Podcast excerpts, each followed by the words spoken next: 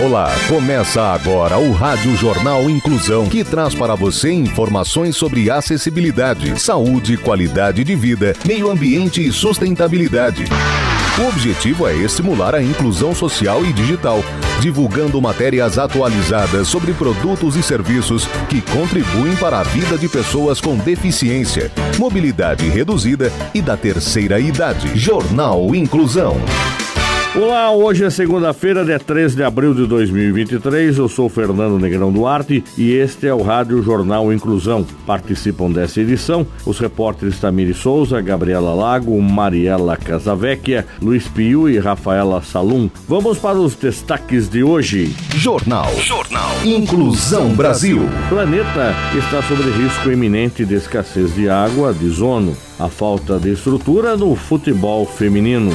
Políticas Públicas. Prefeitura de São Paulo lança documento com orientações pedagógicas antirracistas para professores da rede municipal. Detalhes com a repórter Tamiri Souza. A Prefeitura de São Paulo lançou na Biblioteca Mário de Andrade orientações pedagógicas, educação antirracista. Povos afro-brasileiros que têm como propósito subsidiar ações em prol da educação para as relações étnico-raciais realizadas por todos os profissionais da educação da cidade cidade de São Paulo. Juntamente com os documentos direcionados aos povos indígenas e migrantes, a iniciativa compõe uma sequência de publicações da Rede Municipal de Ensino e de uma das ações do Núcleo de Educação Étnico-Racial que abordam conceitos e práticas importantes para a promoção de vivências capazes de ampliar a justiça social e a igualdade além das 29.500 cópias das orientações pedagógicas, serão distribuídas como parte do material didático das escolas de educação infantil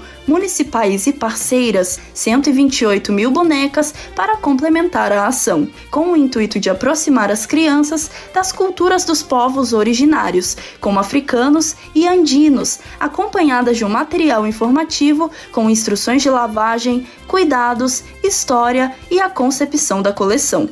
Atualmente, a Prefeitura de São Paulo conta com 34% de servidores autodeclarados pardos ou pretos. Entre os estagiários, são 29% do total de servidores. Você está ouvindo o Jornal Inclusão Brasil.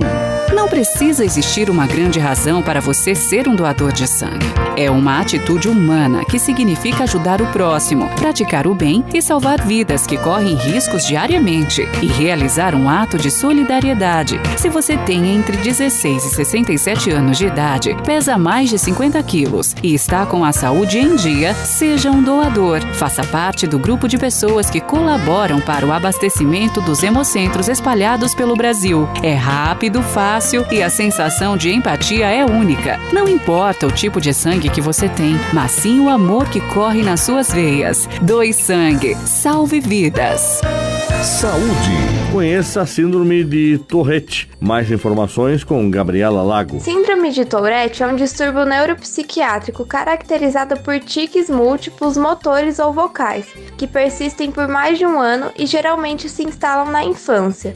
Os tiques pioram com o estresse, são independentes dos problemas emocionais e podem estar associados a sintomas obsessivo-compulsivos, o TOC, ao distúrbio de atenção com hiperatividade, TDAH, e a transtornos de aprendizagem. A causa do transtorno ainda é desconhecida.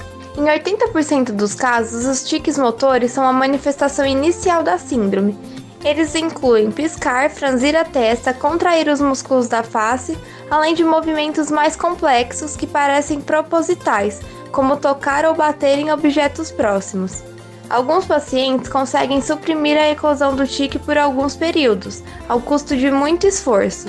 Por seus efeitos que podem causar desconforto em meios sociais, a síndrome também pode provocar sentimentos de fobia social, ansiedade e irritabilidade.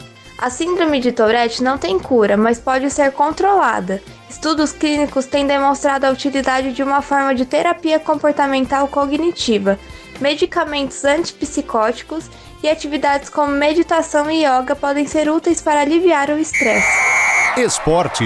A falta de estrutura do futebol feminino. A repórter Mariela Casavecchia é quem tem os detalhes. As queixas da atleta são muitas: gramado sintético para os treinos, academia com horário limitado e apenas um turno para fisioterapia. Formiga, ex-jogadora de futebol da seleção brasileira, conta que encontrou a mesma condição que via no clube nos anos 1990, sem perceber a evolução do futebol feminino nesse período. Para Formiga, que defendeu o São Paulo até o fim do ano passado, o principal problema do clube é o gramado sintético. Abre aspas. Vi muitas meninas rompendo o ligamento do joelho por causa do gramado sintético. Não tem como você treinar a semana toda no sintético para chegar no fim de semana e jogar em um campo. Tem uma diferença grande. No campo, você escorrega, é difícil de acostumar e o clube não oferece sequer uma chuteira society para elas treinarem. Fecha aspas. Contou a volante que preferiu não renovar o vínculo com o time. Esse ano acontece a Copa do Mundo Feminina de Futebol. Será disputada na Austrália e na Nova Zelândia. A Globo transmitirá na TV aberta e o Sport TV na TV fechada. A Casé TV, canal do streaming Casimiro Miguel, também transmitirá. Comportamento. Atenção para o sinal perceptível de colesterol alto. Repórter Luiz Pio. O acúmulo de colesterol no interior das artérias faz elas se estreitarem e entupirem, dificultando a passagem do sangue através delas. A falta de fluxo sanguíneo para as pernas às vezes pode levar a uma condição conhecida como doença arterial periférica, a DAP. E o primeiro sinal dessa condição é a dor nas pernas. No entanto, essa dor não atinge apenas essa área, pois também pode se estender até as nádegas nádegas. De acordo com o Ministério da Saúde, a DAP também tem quatro estágios. O primeiro, a pessoa tem a doença, mas não sente nada. No segundo, a pessoa começa a sentir dor enquanto caminha. No terceiro e quarto estágio, a pessoa passa a apresentar dor até mesmo em repouso, pois a quantidade de sangue é insuficiente para manter o metabolismo muscular mesmo parado. Além da dor nas nádegas, a DAP também pode causar outros sinais, incluindo uma dor ardente ou dolorida nos pés e dedos dos pés em repouso, especialmente à noite, enquanto está deitado. A chave para uma dieta para reduzir o colesterol é cortar a gordura saturada, assim, reduzir a ingestão de alimentos como salsichas, manteiga, queijo e biscoitos é uma das maiores armas. Você está ouvindo o Jornal Inclusão Brasil. Os direitos das pessoas com deficiência. As pessoas com deficiência já têm muitos obstáculos, o preconceito não pode ser mais um. Em busca de igualdade, estamos aqui. Queremos uma igualdade que reconheça as diferenças e uma diferença que não produza desigualdade. O deficiente não quer a sua piedade, quer seu respeito. Meio Ambiente.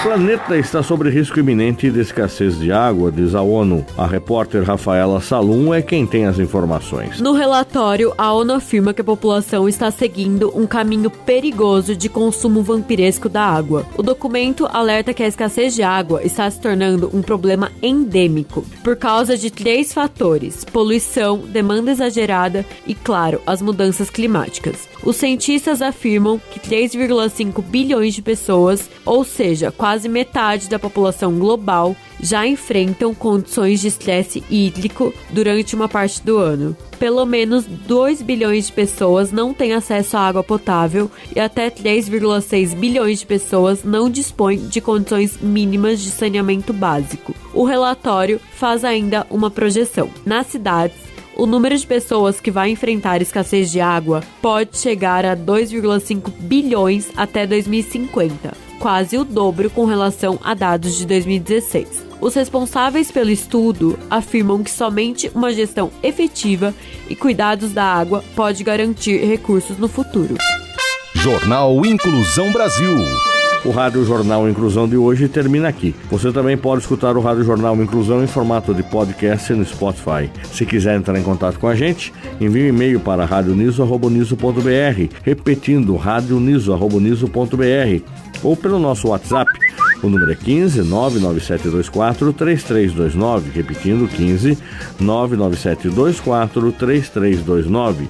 Obrigado pela audiência e até o próximo programa. Termina aqui o Rádio Jornal Inclusão, um projeto de extensão universitária da Agência de Comunicação da Universidade de Sorocaba. Jornalista responsável e apresentação, professor Fernando Negrão Duarte. Reportagens, Agência de Comunicação da Universidade Universidade de Sorocaba. Gravado no Laboratório de Comunicação da Universidade de Sorocaba, com edição de Douglas Vale e coordenação técnica de Luiz Rodrigues.